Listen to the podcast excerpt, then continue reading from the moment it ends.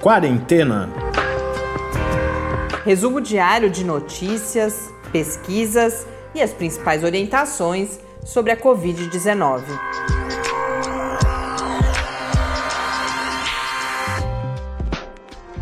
Quarentena, dia 251. Olá, começamos nosso do centésimo quinquagésimo primeiro episódio aqui no Quarentena. Eu sou Mariana Petson e hoje mais um episódio em parceria com o InformaSUS, o projeto de extensão de comunicação social na pandemia aqui da Universidade Federal de São Carlos. Hoje eu, uh, num, numa conversa né, que eu pude mediar, organizada pelo grupo de diversidade e cidadania do InformaSUS. Um dos tópicos com os quais o grupo de diversidade e cidadania tem trabalhado e agora preparou uma série especial de textos, e a gente fala sobre isso na nossa conversa, é a violência doméstica. A gente já comentou em outros momentos que há uma escala. Primeiro havia uma preocupação e depois isso vai se confirmando nos números de uma escalada de violência doméstica durante a pandemia por várias razões, desde a convivência forçada, né, a permanência em casa, mas também vários outros fatores relacionados, inclusive à desigualdade, que é mais uma vez algo que a desigualdade também impacta, é a questão da violência doméstica. E é sobre isso que eu converso hoje, então, com três docentes do Departamento de Medicina, aqui da Universidade Federal de São Carlos, a Larissa Campanha Martini, a Cláudia Adão Alves e a Cristina Helena Bruno, e também com a Camila Félix Rossi, que é estudante do primeiro ano de medicina aqui na UFSCar. Então vamos agora acompanhar essa nossa conversa. Camila, Cristina, Cláudia, Larissa, muito obrigada pela presença de vocês hoje aqui, pela participação e a gente poder, em mais esse encontro, nessa parceria entre o Quarentena e o InformaSUS, falar de violência doméstica na pandemia. A gente já abordou muito superficialmente em alguns outros episódios, falando, situando esse problema, né, de que havia uma preocupação com um aumento da violência doméstica durante esse período, principalmente de isolamento, mas a gente vai poder conversar aqui hoje. Isolamento certamente não é a única variável que a gente precisa considerar. Então, a gente vê como uma oportunidade muito importante a gente poder fazer essa conversa aqui hoje. E para a gente começar, eu queria pedir que vocês compartilhassem conosco os dados, as informações, para que a gente possa, nós e, e, os ouvintes, ter esse contexto. Por que, que é importante falar de violência doméstica, especificamente nesse contexto que a gente vive agora de pandemia? Olá, Mariana, muito obrigada a você por essa oportunidade, que é um assunto muito importante que a gente está discutindo, né? Bom, é, desde o começo da pandemia, né, existia essa ideia de que um certo efeito colateral do isolamento seria esse aumento da violência doméstica e também o aumento das barreiras de acesso às redes de apoio e aos canais de denúncia, né. E realmente, alguns dados trazidos pelo Fórum Brasileiro de Segurança Pública acabam confirmando essa ideia, né. O Fórum fez um, três notas técnicas chamadas Violência Doméstica durante a Pandemia, de Covid-19, e todas essas, essas notas, elas apontam para uma redução das denúncias, né, de diversos crimes contra a mulher em diversos estados do Brasil, só que isso não é necessariamente um dado bom, porque é uma, um indicativo da, de uma dificuldade de denúncia nesse período. E isso é confirmado por, pela única exceção, que é o aumento de feminicídios, né? O aumento de feminicídios, que seria a violência letal contra a mulher, teve um aumento no caso então de 22,2% em março e abril de 2020. E isso demonstra que então a gente tem realmente um aumento da violência doméstica, mas essa dificuldade de, de acessar os meios de denúncia e as redes de apoio acabam diminuindo o número dessas denúncias, né? Então a gente também vai ter uma redução na concessão das medidas protetivas de urgência, de acordo com o Fórum Brasileiro, que então é uma medida fundamental de, de proteção né, da mulher no caso da violência doméstica. Porque sem as denúncias, a gente não tem as MPUs concedidas, e isso aumenta a chance da violência letal, né? E os dados, então, essa redução das, do, das denúncias e o aumento do feminicídio confirmam esse cenário de, de uma maior vulnerabilidade da mulher, né? Pela dificuldade da denúncia, é muito mais fácil que as violências cheguem no resultado final extremo, que é o feminicídio. Obrigada, Camila. Larissa, se você puder conversar um pouco com a gente, a gente tem então alguns dados que nos mostram por que a preocupação e que fatores podem estar relacionados ao aparecimento desse quadro. Oi, Mariana. Olá, pessoal. Obrigada pela oportunidade de estar aqui com vocês hoje. É, eu queria destacar dois fatores que eu entendo que são bastante importantes, né? O primeiro deles é o aumento do consumo de álcool, agora nesse contexto da pandemia. Bom, a gente sabe, né, que o consumo de álcool, ele, além de, dele ser uma das principais causas de morte evitável do mundo, ele está intimamente ligado a esse aumento da violência, né? Das, do, ele intensifica essa esse comportamento violento com as pessoas, entre as pessoas que consomem álcool de, de maneira é, abusiva.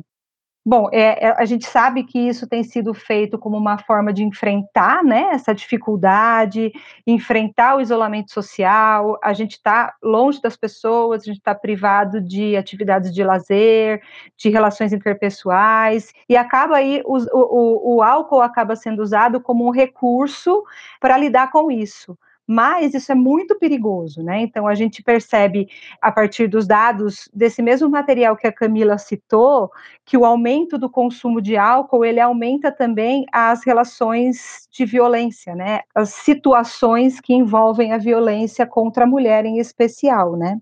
Então, esses conflitos, eles são muito intensos, eles se intensificam muito, além de acontecerem por conta do consumo de álcool de forma abusiva, as pessoas estão confinadas, algumas, né, é, no mesmo lugar, convivendo em espaços muitas vezes pequenos, e às vezes essas situações de violência acabam piorando mais ainda uma relação que já era conflituosa, né.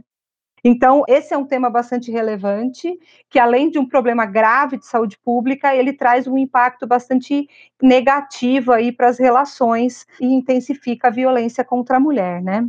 Então, é importante a gente pensar em oferecer, é, se a gente sabe que alguém, alguma mulher, alguma vizinha, alguém da nossa família está passando por uma situação como essa, oferecer apoio, né? Porque em, muitas, em muitos casos, é, existe uma dificuldade muito grande de sair dessa ciclo de violência e buscar ajuda, né? É, e a gente tem condição de identificar quando elas estão mais graves, né?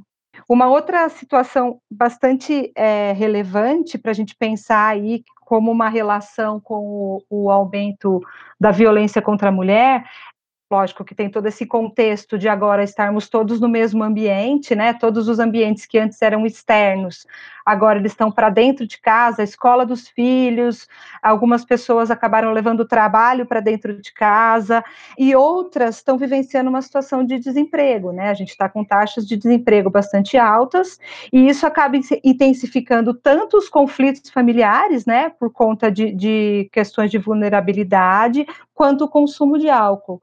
Então, são questões aí que a gente precisa considerar e manejar para evitar o agravamento das situações de violência. Sobre essa questão do, do desemprego, dessa relação entre emprego e desemprego e da, da relação entre do, do, casal ali dentro de casa e, e disso com a violência, Camila, acho que pode falar mais um pouco? Sim, Mariana. Então, a Sônia Balota, que é uma professora de economia da, da Universidade de Essex, escreveu sobre esse papel do, da, do desemprego, na verdade, né, no, nessa que, que a ONU vai chamar de shadow pandemic, que seria a pandemia nas sombras, né, essa pandemia de violência doméstica dentro da pandemia de Covid-19. E a Sônia vai dizer, então, que o desemprego tanto do homem quanto da mulher pode acarretar no aumento da violência. E no caso, então, o desemprego masculino, ele pode gerar um 30% de aumento de chance de perpetuação da violência, e o desemprego feminino pode gerar quase o dobro do, do aumento dessa chance. O desemprego ele vai causar um, um choque na renda né, do, do casal e vai existir uma certa exposição, né, quando, quando um ou os dois parceiros perdem o desemprego, vai ter aí um, um distúrbio no equilíbrio da renda e que vai gerar necessidade né, da negociação de um orçamento menor, o que pode gerar conflito. Além disso, tem o estresse, né, por incertezas é, na renda e pelo senso de inutilidade, né, por conta do desemprego. E muitos estudos demonstram que realmente a, existe uma associação do desemprego com o estresse psicológico e, como a Larissa comentou, o abuso de substâncias, entre, ela, o, entre elas o álcool. E então o estresse ele também pode ser um, um fator de que pode acarretar o aumento da violência doméstica, né? No caso, então, com o desemprego, quando a mulher perde o emprego, no caso, é, ela é mais provável de ser vítima dessa violência, mas quando o homem perde o emprego, ele é mais provável de ser o agressor. Então, em ambos os casos, quem vai sofrer é sempre a mulher, né? É, a Sônia também vai comentar um pouco sobre o seguro-desemprego, que ele, inclusive, pode aumentar a exposição dessa mulher, porque o seguro-desemprego no Brasil, ele vai cobrir 80% dos ganhos anteriores de por, né, num período de três a cinco meses. E no caso de dos homens, né, quando eles podem ou não podem receber o seguro, é, eles são homens que podem ou não podem são igualmente propensos a cometer a violência doméstica. Mas no caso, quando há um fim do pagamento, os homens que poderiam receber e param de receber, eles são mais propensos a propagar essa violência essa elegibilidade para receber o, o seguro-desemprego, ela vai aumentar a duração do desemprego, como a pessoa tá, o homem está recebendo, né, é, ele não tem essa urgência de buscar uma nova fonte de renda, então isso vai acarretar uma maior duração do desemprego e uma maior exposição, né, porque quando um dos, dos parceiros, ou os dois, acabam desempregados, é, eles vão passar mais tempo juntos, o que aumenta a chance de situações de exposição da mulher, né, e aí pode ocorrer por conta desse estresse uma acumulação de tensão que pode acarretar num ato violento e aí a gente entra em todo o ciclo da violência. Obrigada, Camila. Quando a gente está falando dessa, a gente está falando aí de, de, de, problemas que vão surgindo na relação e, e acabam levando a, a, essa situação da violência doméstica, e eu fico pensando a questão da, da separação também, se a gente, se isso entra nessa reflexão que a gente está fazendo aqui, se a gente tem indicadores sobre isso, sobre uh, divórcios, por exemplo. Então, eu queria pedir para a Cláudia comentar um pouco esse aspecto. Então vamos lá.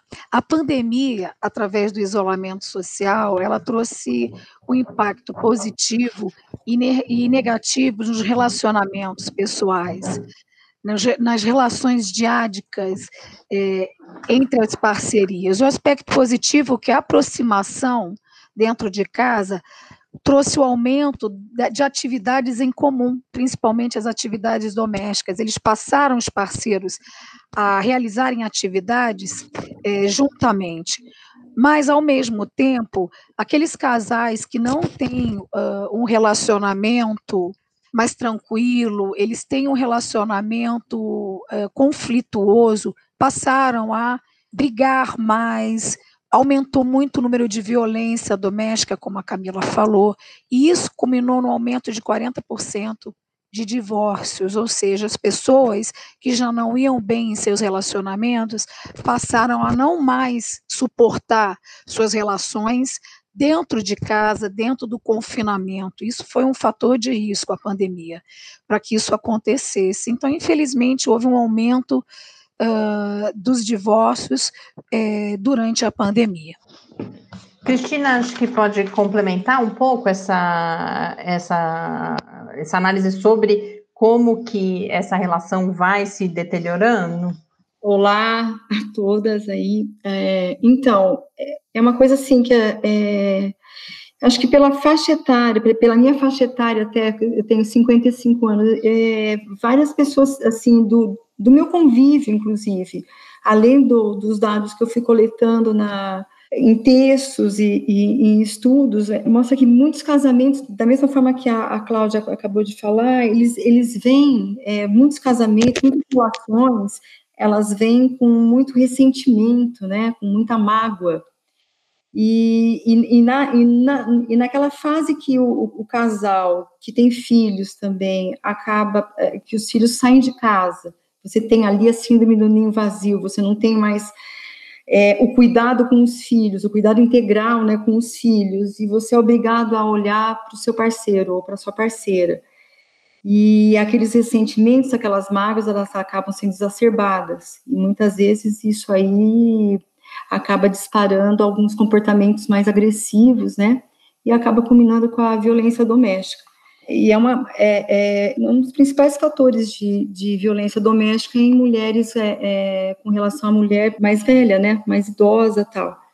Também tem aquela coisa, aquela a, questão de não, de não haver a separação é, por questões financeiras, por questões de, de familiares ali, para manter a manutenção da aparência, mas é, com a pandemia, forçosamente um precisa olhar para o outro e precisa estabelecer limites. E muitas vezes, quando eles começam a se olhar, eles não se conhecem mais. A distância já foi tão grande e aí é muito mais fácil a, é, um é, projetar, a, normalmente o homem acaba projetando as suas frustrações em cima da mulher. E aí acaba que comportamento agressivo vem, aí vem o arrependimento, depois vem de novo o comportamento agressivo, e aí vai, acaba é, disparando aí esse ciclo da violência.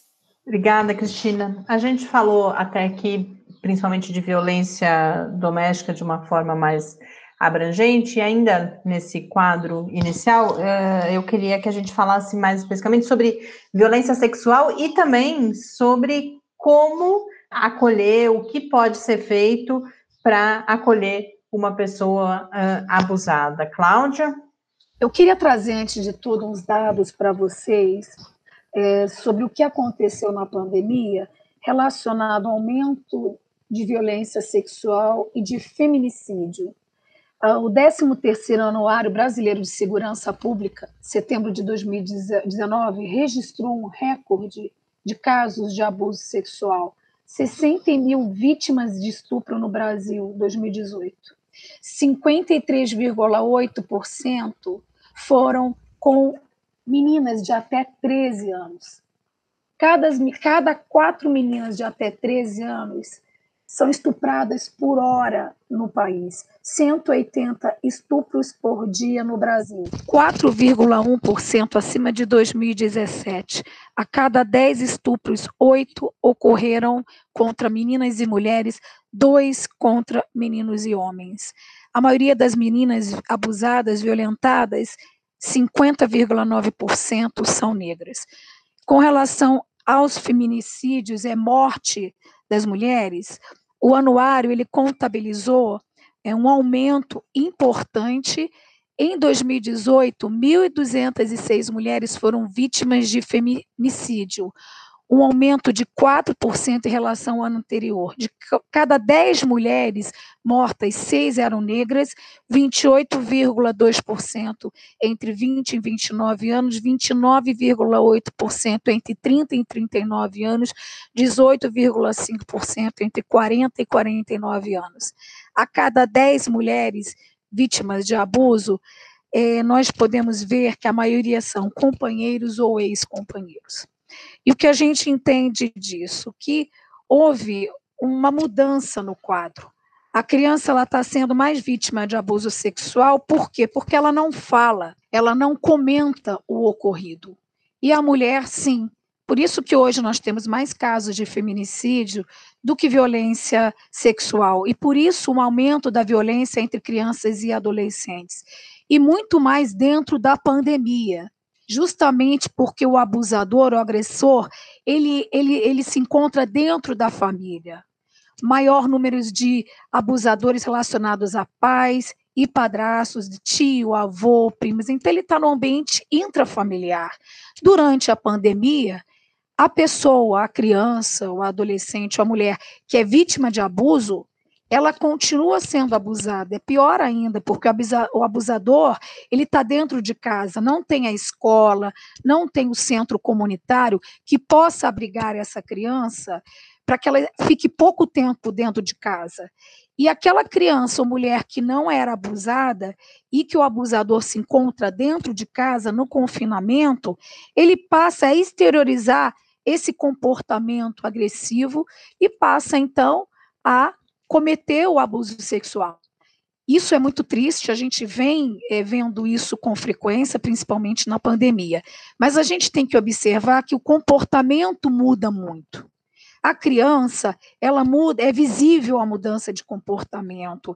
Se ela está na escola, ela tem uma diminuição do rendimento escolar. Se ela está em casa, tanto crianças, adolescentes ou mulheres, elas começam a ficar isoladas socialmente. Você vê é, sentimento de tristeza, choro, quadros depressivos, de ansiedade. Então, é muito visível essa mudança de comportamento, aumento de síndrome de, do pânico. A primeira coisa que a gente tem que fazer é observar essa mudança. Segundo, é a gente mostrar para essa mulher ou mostrar para essa criança adolescente que nós estamos abertos à conversa. Nunca perguntar dire é, diretamente é, se a criança foi abusada, adolescente ou a mulher. Porque ela não vai responder, porque ela tem medo do abusador. Porque o agressor geralmente está dentro de casa, ela é ameaçada. Então, o que, que a gente tem que. Como é que a gente aborda? Olha, eu gostaria que você confiasse em mim, está tudo bem com você? Eu tenho observado que você tem mudado o seu comportamento. Aconteceu alguma coisa? Você quer conversar comigo? A partir do momento que a criança, o adolescente ou a mulher, ela criar um vínculo, uma confiança com uma pessoa, dentro de casa, na pandemia, com quem ela tem o maior relacionamento. Mas fora de casa, era muito comum a gente ver com a professora, com a recepcionista, com uma tia, uma prima. E aí a gente acolhe essa criança. Existem dois tipos de atendimento: tem o um atendimento à vítima de abuso crônico, é diferente, você tem que ouvir, encaminhar ela para setores especializados, ambulatórios especializados, que vão fazer todo o acolhimento. Temos também o CREAS, é, temos a Delegacia da Mulher. Isso tudo é o suporte que nós temos né, para a denúncia. Depois disso, nós temos também as vítimas de abuso agudo, que elas sofrem a violência sexual. Esses casos agudos, sim, que o encaminhamento é para o hospital sempre. O atendimento deve ser feito até 72 horas, por quê? A primeira coisa que a gente tem que pensar é no estado físico geral. Como é que está essa vítima? Ela sofreu alguma lesão? A maioria não apresentam lesões visíveis, mas algumas sim são violências é, muito graves e podem levar a um comprometimento de saúde importante na vítima. Então, tem que avaliar se ela está bem hemodinamicamente, a saúde dela física, psíquica. É necessária a solicitação de exames para rastreio de STs, como hepatite, HIV, sífilis. Nós iniciamos naquelas que já menstruam, têm vida sexual ativa, ou aquelas que não tinham, mas foram estupradas que não usavam nenhuma contracepção, elas devem iniciar a pílula do dia seguinte, são submetidas à contracepção de emergência e, principalmente, o uso dos antirretrovirais. Nós também entramos com a, a, o uso de medicamentos para profilaxia das ISTs, as doenças sexualmente transmissíveis, virais e não virais. Mas eu falo aqui com relação aos antirretrovirais, por quê? O uso dos antirretrovirais para a gente prevenir o HIV tem que ser até 72 horas após o abuso. Mais do que isso, os estudos mostram que é, o uso do antirretroviral não traz benefício. Durante 18 anos que eu trabalhei no SUS, no Centro Municipal de Especialidade, eu pude observar que todas as crianças e mulheres que eram internadas na Santa Casa, era aquele abuso agudo, sofreu abuso sexual, chamou a polícia ou contou para alguém, diretamente Santa Casa, que é o hospital de referência nosso. Chegando lá, o hospital ele está preparado para atender a vítima. Existe um protocolo, um kit de medicamentos, existe pessoal treinado para fazer uma anamnese, para solicitar os exames adequados, para entrar com os medicamentos. Esse levantamento que foi feito, eu não sei dizer para vocês é, o mecanismo, mas nenhuma criança e nenhuma mulher que recebeu o antirretroviral até 72 horas do abuso adquiriu o vírus HIV. Então, isso é um dado importante para a gente, para a gente ver a importância é, de utilizar o, medicamento dentro desse prazo. outra menção importante que é a coleta do material. O espermatozoide ele dura somente na vagina até 72 horas. Então, toda criança vítima ou mulher vítima de abuso que é internada, além dessa profilaxia, independente do grau da lesão, da gravidade da lesão, você estimula a fazer o boletim de ocorrência, mas não é mais obrigatório, e a coleta do material para a busca do agressor, é a busca do DNA. Então, pega-se um papel feltro, não é nada demais, encosta-se na vulva, observando pelos você retira, você encosta para que essa secreção vaginal tenha contato com esse papel feltro, e aí você coloca num, num envelope de papelão, nunca num envelope de papel de plástico, porque o plástico danifica o DNA. Você fazendo isso, depois você envia para o ML. Então, não é necessário muitas vezes o ML vir. A gente, quando a criança ou mulher está internada, o ML vem até o hospital, o hospital leva a vítima.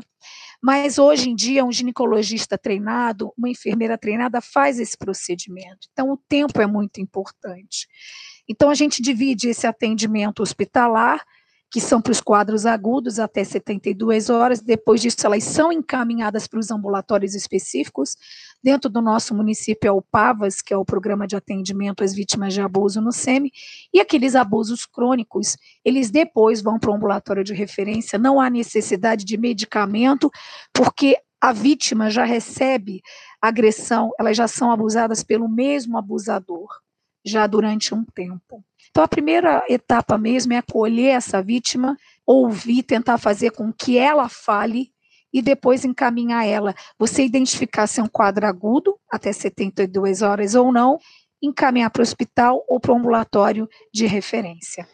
Cláudia, eu queria aproveitar que você já entrou um pouco nesse assunto e você está envolvida com o projeto do Ambulatório de Sexualidade Humana aqui em São Carlos que você pudesse contar um pouco sobre o ambulatório, e é claro, como a gente tem pessoas de todo o Brasil nos ouvindo, também é, refletir um pouco qual a importância da existência de um serviço como esse nos diferentes municípios brasileiros.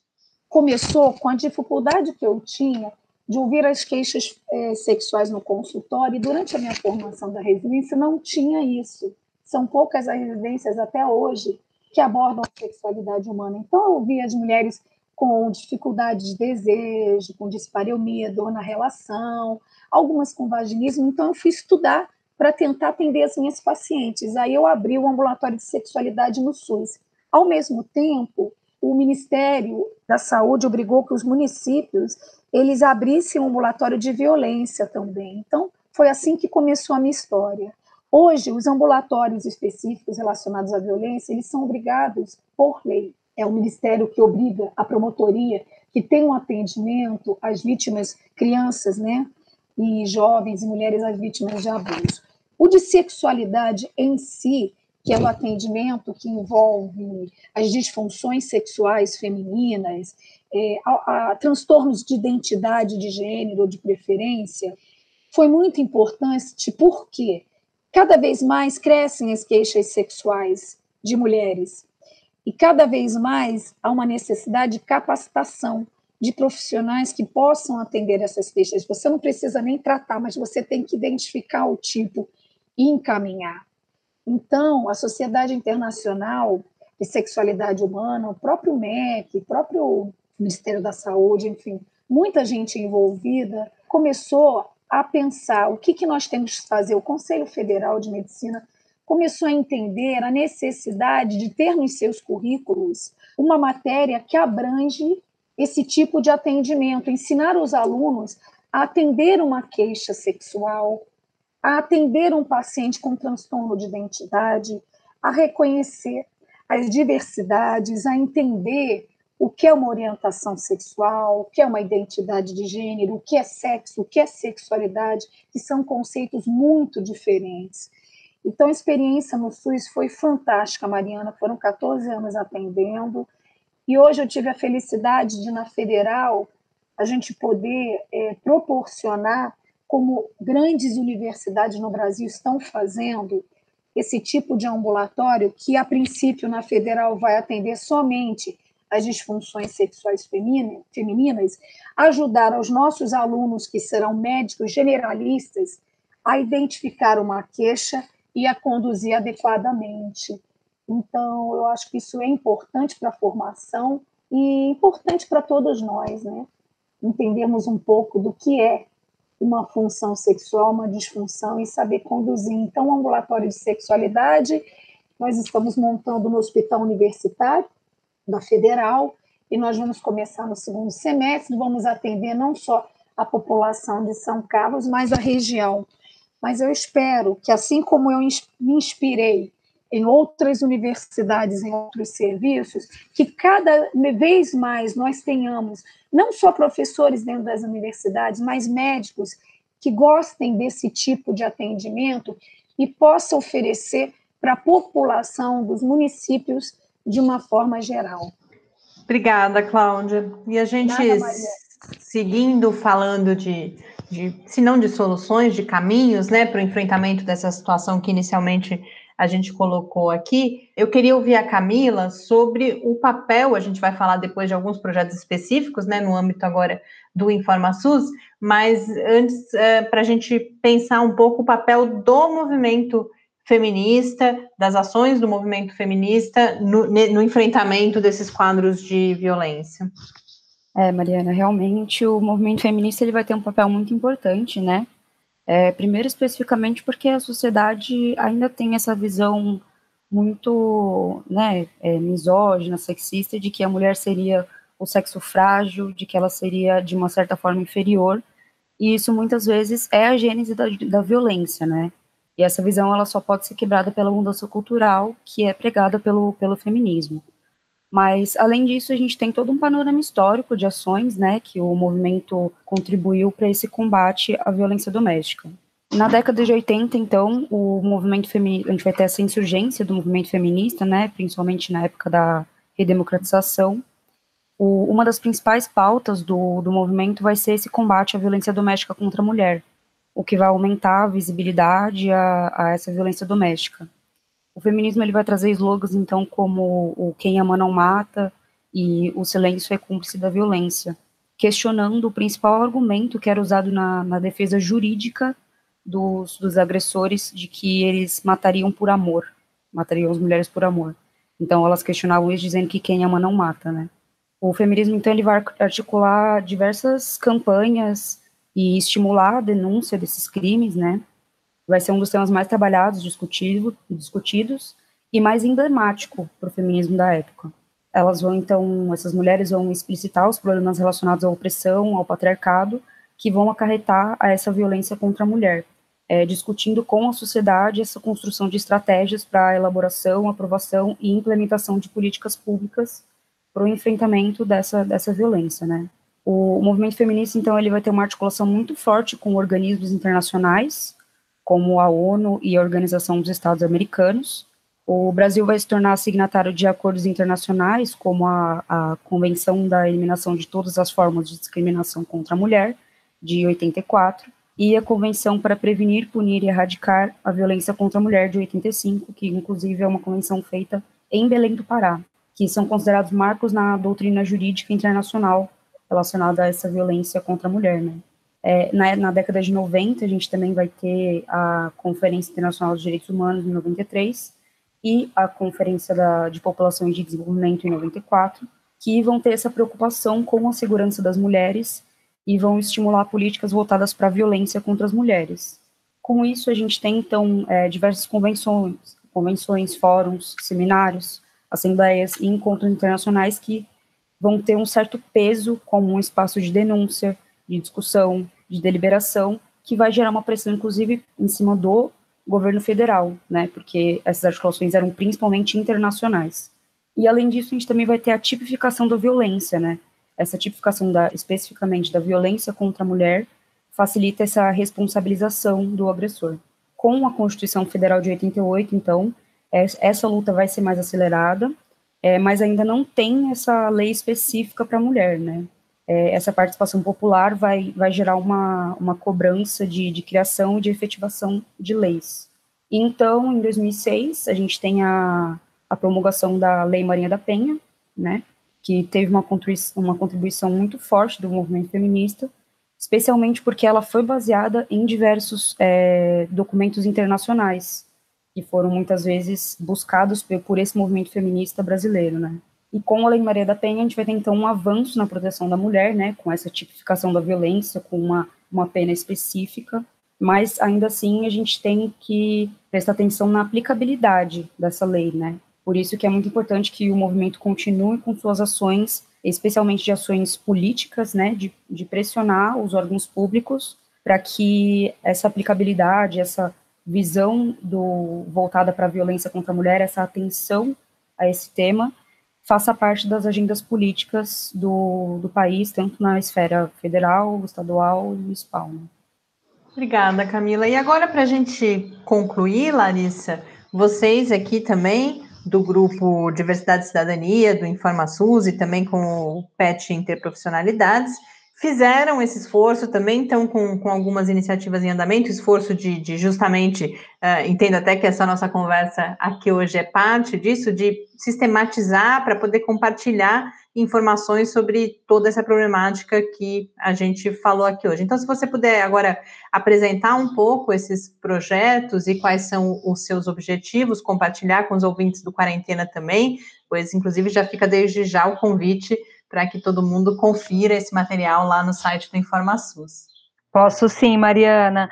Bom, então a gente tomou essa iniciativa, mas a partir dessa, dessa contestação, né, de que o aumento da violência contra a mulher, aumento do feminicídio, está bastante evidente, né? Então, o Grupo Diversidade e Cidadania é um grupo temático do InformaSUS, ele é coordenado pelo professor Flávio Borges, do Departamento de Enfermagem, e ele, ele tem a proposta de discutir algum, alguns grupos específicos, alguns temas específicos, por exemplo, é, a população em situação de rua, a temática LGBTQIA+, étnico-racial e as questões de gênero.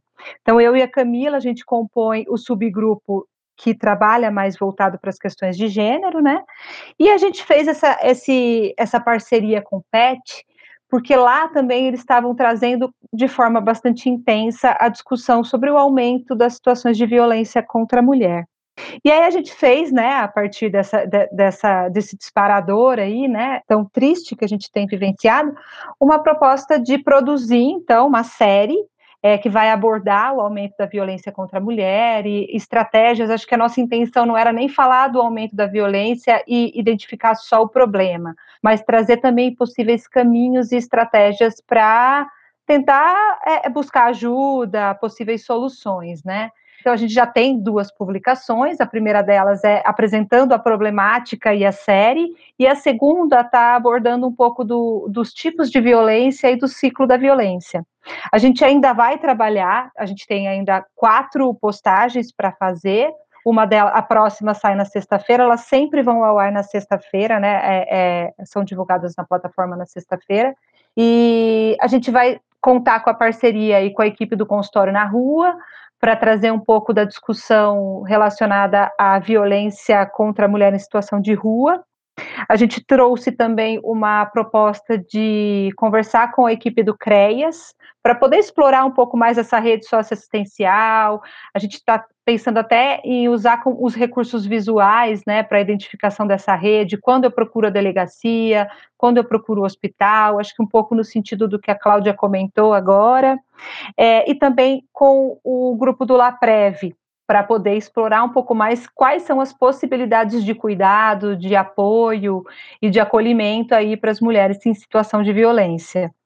Acho que, enfim, com tudo isso, nosso objetivo é que essas pessoas, né, que estão vivenciando essas situações, ou que conhecem alguém que possa estar tá passando por esse tipo de situação, tenham recursos para procurar ajuda, né, ou até mesmo para entender que isso é uma violência, porque as, as violências do cotidiano, elas estão tão presentes que nem sempre são identificadas, né, então a nossa intenção com essas postagens é essa, bom, Acho que é isso. Convido aí os ouvintes a acompanharem ah, o, o nosso trabalho, as nossas postagens sempre às sextas-feiras. Obrigada, Larissa, Camila, Cristina, Cláudia, e parabéns pelo trabalho realizado e obrigada por esse trabalho também, para que a gente possa, então, ter acesso agora uh, a essas informações e obrigada por falarem sobre tudo isso hoje comigo aqui no Quarentena. Obrigada, Mariana, pela oportunidade de trazer essa discussão tão importante, tão relevante, né, é, com pessoas tão qualificadas. Mais uma vez, agradeço aos colegas por estarem aqui e a você pelo espaço. Mariana, eu quero agradecer o convite. Larissa, muito obrigada. É um prazer estar com a Camila, com a Cristina, com todos vocês, discutindo um tema tão importante é, e que, tão preocupante. Mas é muito, muito bom saber que nós temos fontes de ajuda, como esse trabalho, Larissa, como os hospitais que estão se empenhando, como o CREAS, como o PAVAS, como o LAPREV, como o projeto Fênix, que eu acabei nem falando, que é um projeto que tem na federal, que atende crianças é, com objetivo de prevenção do agravo ao abuso. E tem agora no HU duas pediatras que estão atendendo as, as crianças vítimas de violência sexual da Casa Abrigo. Tem o consultório de rua, então eu fico muito feliz por ver toda essa movimentação que um pouquinho de pouquinho, né, cada, cada porta que a gente abre é um, é um caminho para ajuda em mulheres que vivem esse tipo de, de situação. Mariana, muito obrigada também, eu agradeço, agradeço a Larissa também pelo convite, e eu acho super importante esse canal, porque a gente ainda tem um, a gente tem um pouco mais de empoderamento, né, para falar e, de repente, para motivar e fazer com que as pessoas que estejam em situação de violência, né, consigam falar, se sintam fortalecidas e, e acolhidas, né, para poder colocar para fora aí, para ver se um dia a gente consegue mitigar esse problema, a gente consegue acabar com isso, né. Muito obrigada. Muito obrigada a todas, especialmente Mariana, por disponibilizar esse espaço aí, né. Acho que, como a Cláudia disse, é um tema ainda preocupante, mas quanto mais a gente abordar isso, se Deus quiser, um dia vai deixar de ser uma coisa preocupante. Então, muito, muito, muito obrigada a todas.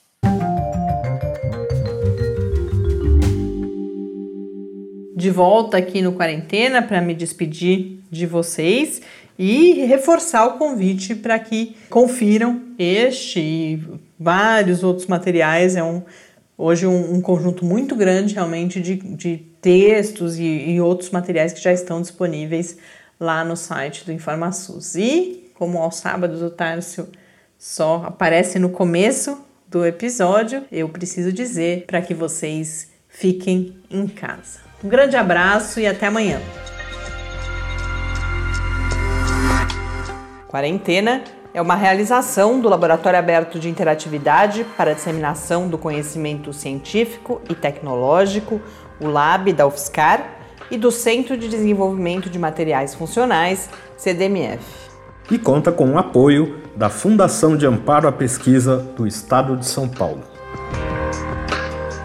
Pauta, produção e apresentação: Mariana Pezzo e Tárcio Fabrício. Arte e design de Henrique Mateus. Desenvolvimento web Eduardo Martins. Edição de áudio Lucas Stefanuto. Apoio Fundação de Amparo à Pesquisa do Estado de São Paulo.